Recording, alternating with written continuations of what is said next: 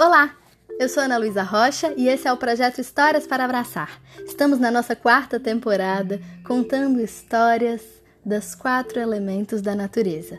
Tem histórias da água, histórias do fogo, histórias da terra e histórias do ar. Em algumas histórias, os elementos se misturam, como eles se misturam mesmo na vida.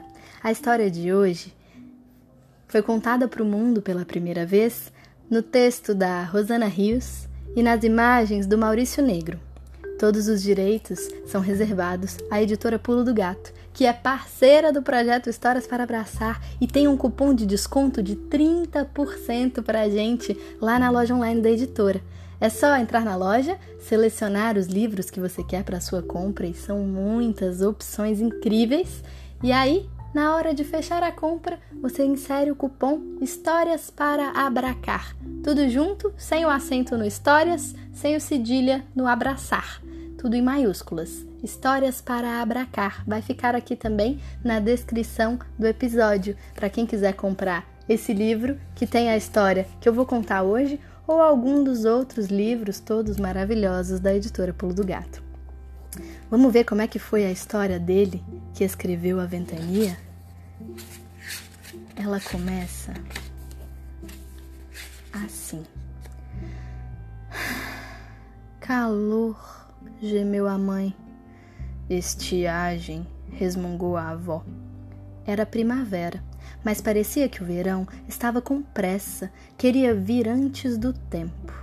Tui não gemeu nem resmungou estava cansado demais para falar. Respirar o ar morno e sufocante consumia todas as suas forças. Vou para a escola, disse lá da porta.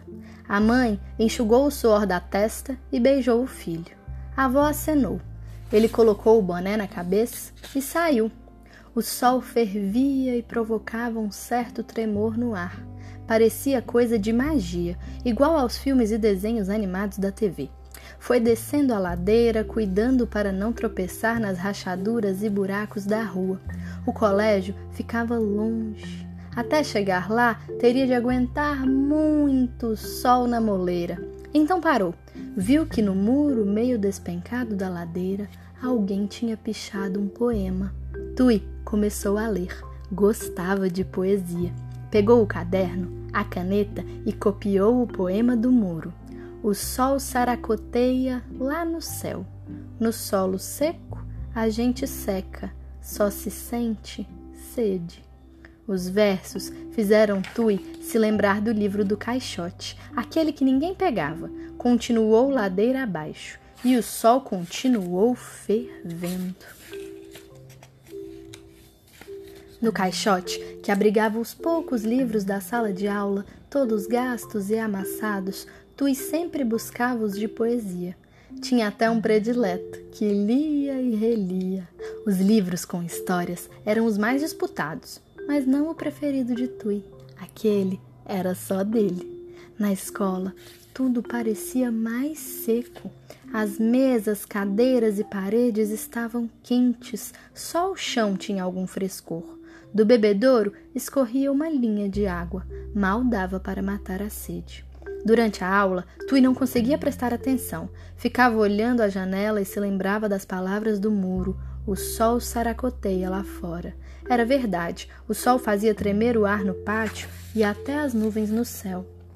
Quando o sinal soou, Tui caminhou devagar até o refeitório. Correr ou não correr dava na mesma, a merendeira só dava um copo de suco para cada um. Se desse mais, alguém ficava sem.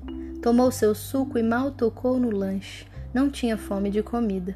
Também não queria jogar bola debaixo daquele sol, então voltou para a sala de aula e foi fuçar no caixote. Seu livro estava lá. Sentou-se num canto, abriu uma página ao acaso. Gostava de abrir em qualquer página e descobrir como cada uma delas falava de uma coisa diferente.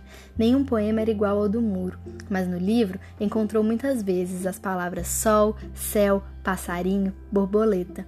O poeta juntava essas palavras de um modo tão bonito que Tui nunca se cansava de reler aqueles versos. Tá fazendo o que aí, Tui? A professora passou e perguntou. Vai brincar, vai? Tui não quis explicar que já estava brincando. Brincava de ler poesia, mas se levantou, guardou o livro no caixote e saiu da sala.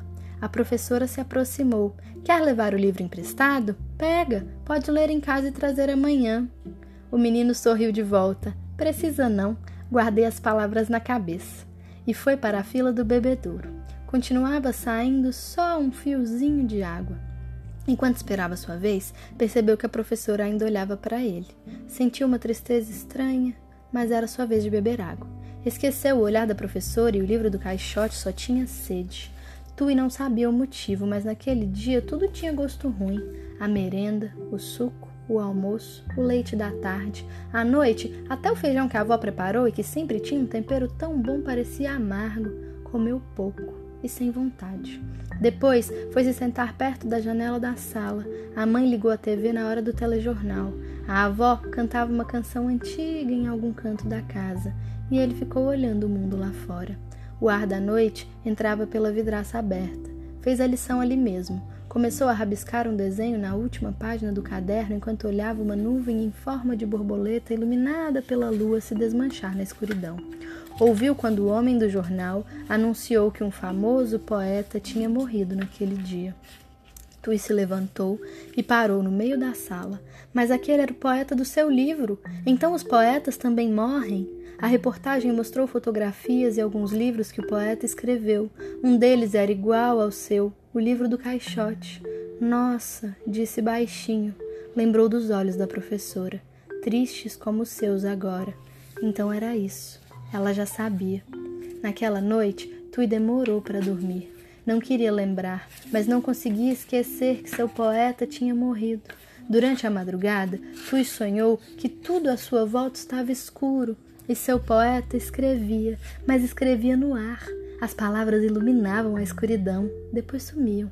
Iluminavam, sumiam. Iluminavam, sumiam, até que o homem escreveu a palavra manhã e o céu foi ficando azul. Um sol cor-de-rosa apareceu lá longe. Tudo clareou. O dia chegava gostoso, fresco, e Tui entendeu. O poeta fantasma tinha usado as palavras para fazer amanhecer. Pena que a manhã fresquinha desapareceu com o sonho. O dia chegou com o mesmo sol fervente e a mesma secura no ar. A água mal saía da torneira. A mãe parecia mais cansada e a avó nem tinha forças para resmungar. A casa era só silêncio e calor. No caminho para a escola, Tui foi andando rente às paredes das casas para se proteger do sol. Quando aparecia uma árvore, aproveitava um pouco da sombra fresca. Era bom. Até que veio a ladeira e no meio da ladeira, o muro. Com o muro, a surpresa estava sendo demolido. O menino parou para ver, não importava mais o calor. Teve a ideia de procurar na calçada algum resto de palavra do poema. A picareta fez voar um dos tijolos. Primeiro dançou no ar, depois bateu em outro tijolo e fez um pedaço de reboque rolar pela ladeira. Parou bem perto de Tui. Ele se abaixou, pegou o pedacinho de parede e viu que nele havia sobrado uma palavra, bem pequena. Sol, leu as letras grafadas no entulho. Sai daí, menino! reclamou o homem da picareta. Quer se machucar? Tui guardou o pedaço de sol no bolso, enquanto descia a ladeira. Eu quis que sobrasse uma palavra do poema e sobrou. No outro dia, o menino botou o boné na cabeça e saiu para a escola. Pensava que alguém tinha de fazer alguma coisa para diminuir o calor. Quem? Não devia ter calor no mundo da poesia, só brisas. Na ladeira, nada do velho muro, mas no poste da esquina alguém tinha grudado um papel. Tui parou para ler. Quebram as paredes, a gente ergue outras. Apagam os versos, a gente escreve mais. Palavras são eternas. Arregalou os olhos. Era verdade. Se não havia o muro para escrever poesia, dava-se outro jeito. E quando um poeta morria, seus poemas permaneciam vivos nos livros, nos cadernos, na cabeça das pessoas. A escola estava diferente naquele dia. O silêncio no pátio era estranho. Só o calor continuava o mesmo. As paredes ferviam, a secura estava no ar e o bebedouro soltava o mesmo fio de água. Tui estava procurando um lugar para sentar e comer seu lanche quando a professora apareceu. Trouxe uma coisa para você, disse. Ele colocou a bandeja na mesa e pegou um pacote com timidez. O que tinha feito para merecer um presente? Desembrulhou o papel com cuidado e encontrou seu livro de poesia.